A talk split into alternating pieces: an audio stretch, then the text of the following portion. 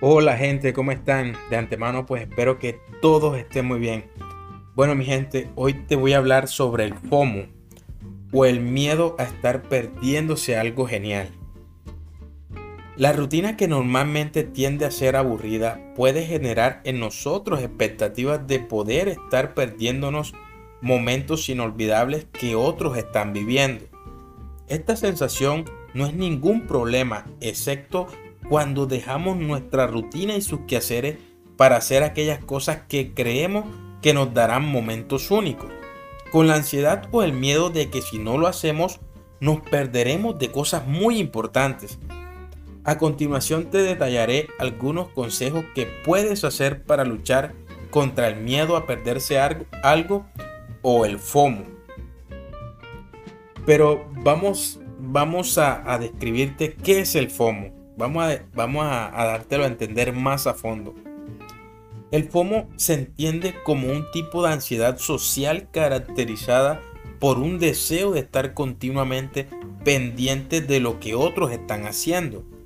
Las personas con esta patología buscan constantemente una, una, interacción con los demás porque sienten la inseguridad por estar ausentes ante eventos importantes en la vida.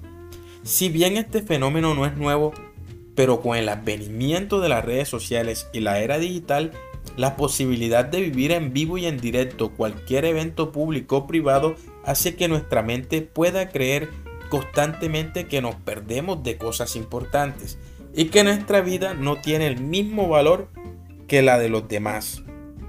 Bueno, aquí te voy a dar algunos consejos para luchar contra el FOMO o este fenómeno.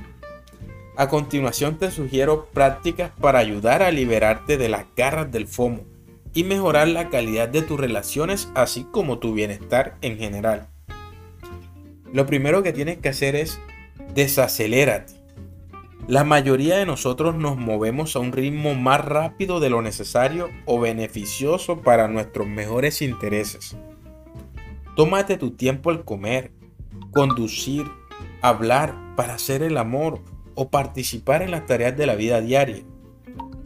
Practica el discernimiento en cuanto a distinguir lo que es verdaderamente importante y necesario de lo que es meramente deseable y elige, y elige eliminar algunas de las cosas que no contribuyen a la profundización de la calidad de tu experiencia de vida. Otras cosas que tienes que hacer, ve por la experiencia, no por el símbolo.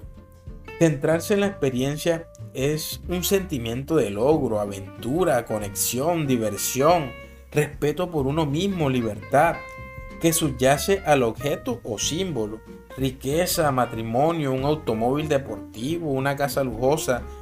Eso nos ayuda a distinguir lo que es verdaderamente satisfactorio de lo que solo puede proporcionar una sensación temporal de, placer.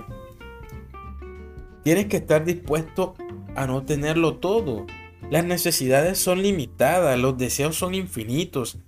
Aceptar la futilidad esencial de tratar de cumplir todos los deseos que tenemos es mucho más sabio que satisfacer todos nuestros impulsos de, gratificación. Tienes que hacer una cosa a la vez. Cuando las personas intentan dedicarse a demasiadas tareas a la vez, por lo general no tienen éxito. Cuando se concentran en una sola tarea y le prestan toda su atención, no solo es más probable de que tengan éxito en la producción de un resultado de alta calidad, sino que su nivel de satisfacción al realizar la tarea es mucho mayor. Practica la atención plena. En lugar de perseguir lo que puede ser solo una ilusión de felicidad, podemos esforzarnos suavemente por la profunda satisfacción de que viene con el cultivo de la atención plena la práctica de, estar presente en nuestras vidas y dar conciencia sin perjuicios a nuestro actual. Prioriza las relaciones sobre las adquisiciones. Invertir tiempo, energía en las relaciones y cultivar las habilidades que requieren puede ser una de las mejores cosas que podemos hacer para traer niveles más altos de satisfacción a nuestras vidas, lo cual es un antídoto maravilloso para la actividad compulsiva que caracteriza el FOMO. Saborea el momento. Tómate el tiempo para detenerte en las experiencias placenteras en lugar de apresurarte en la búsqueda de la próxima emoción. Cultiva una actitud de gratitud. En lugar de perseguir fantasías que creemos que nos satisfarán, podemos cultivar la gratitud. Esta práctica nos permite apreciar más profundamente lo que tenemos en lugar de centrarnos en lo que nos falta o deseamos. Disfruta el proceso. Integrar estas prácticas en tu vida puede ser una labor de amor y puede experimentarse como una bendición y una oportunidad en lugar de una serie de obligaciones.